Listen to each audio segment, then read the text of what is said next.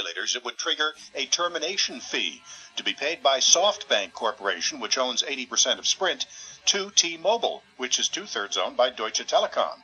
The two sides are still negotiating over that fee, and Alex reports that SoftBank is concerned the fee could even work against the deal. And one thing I heard from several people close to SoftBank is that they don't want to pay a large termination fee on this deal because they think it will actually be an incentive to regulators to block the deal because it will continue to strengthen T-Mobile, the fourth player in this market, the little guy, and therefore enhance competition by boosting them up at the expense of Sprint. Bloomberg News has reported a deal would probably be announced in June or July, with one source saying the announcement could slip into August.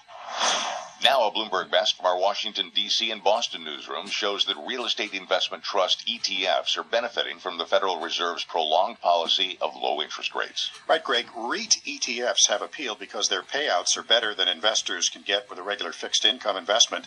Through June 3rd, almost 35% of the money going into U.S. sector focused ETFs, or $5.6 billion, was for real estate, according to data compiled by Bloomberg.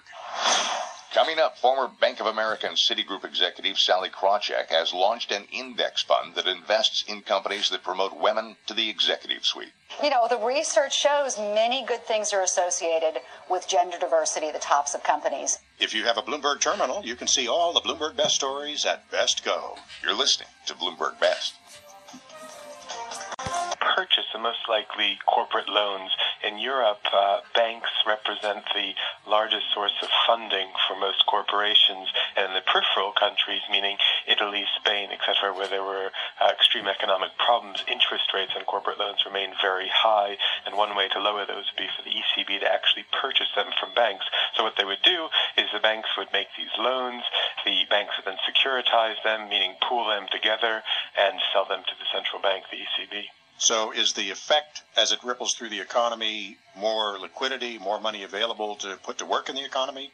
Uh, the effect is really twofold. Uh, one is that it would probably lower the rates that corporations pay to borrow in the peripheral countries, and it also at the same time will free up capital on the balance sheets of the banks in those countries, and that will allow them to initiate fresh lending in order to uh, in order to uh, in order to meet the demand from these corporates and hopefully, uh, as you say, kickstart the economy. What's the likelihood of them achieving some success with the actions they've taken?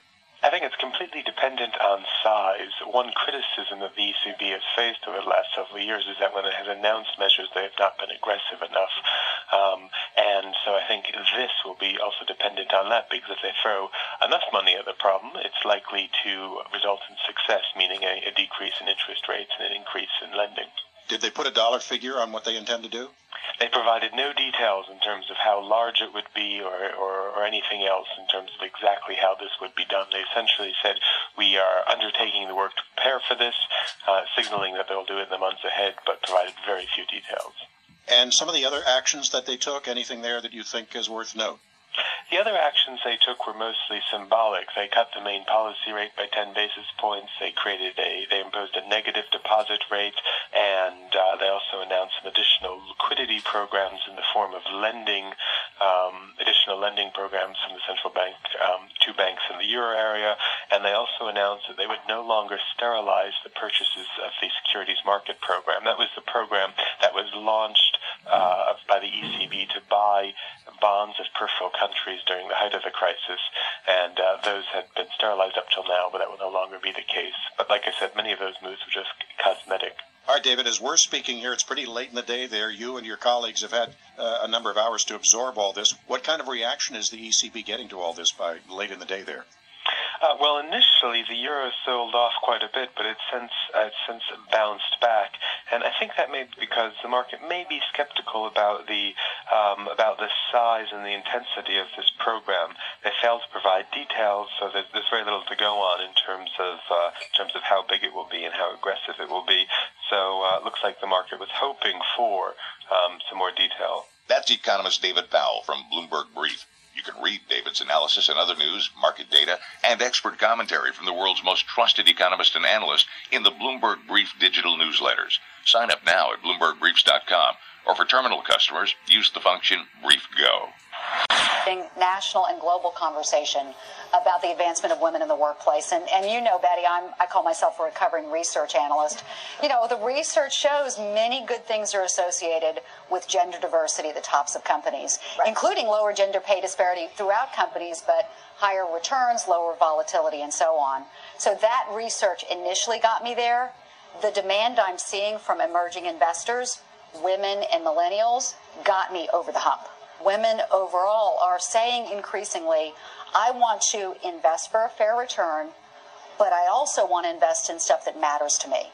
Okay, so uh, how is this? How does this fund work? How does it work exactly? Then? Well, it's quantitatively driven. It's an index fund which invests in the top, let's call it 400, 406, I think, companies in the world with women in senior management, women on boards, women CEOs, CFOs, and so on. On average, these companies have just under a third of their management team are women, 24% of the board, mm-hmm. versus an 11% global average. And these are these are brand name companies. In fact, I saw Jeff Immelt down at the Starbucks as I was coming up here. And did you? yeah, I saw him there. Why did you bring him I, Well, he, he looked a little busy. And I said, and he said, I heard about the fund. And I said, Jeff, you're in the fund. So it's the GEs, it's the Xeroxes, the Yahoos, the P&Gs, a lot of great global brand name companies. Sallie Krawcheck of Ellevate Asset Management speaking with Betty Liu. Later in the program, does the release of five prisoners from Guantanamo Bay fit into a bigger plan to shut down Gitmo? Coming up next, Bloomberg Law looks at those cases where banks pay big fines but don't admit they did anything wrong. When the SEC settled with Citigroup back in 2011, part of the settlement was that Citigroup was not required to make any admissions of wrongdoing. If you have a Bloomberg terminal, you can see all the Bloomberg Best stories at Best Go. You're listening to Bloomberg Best.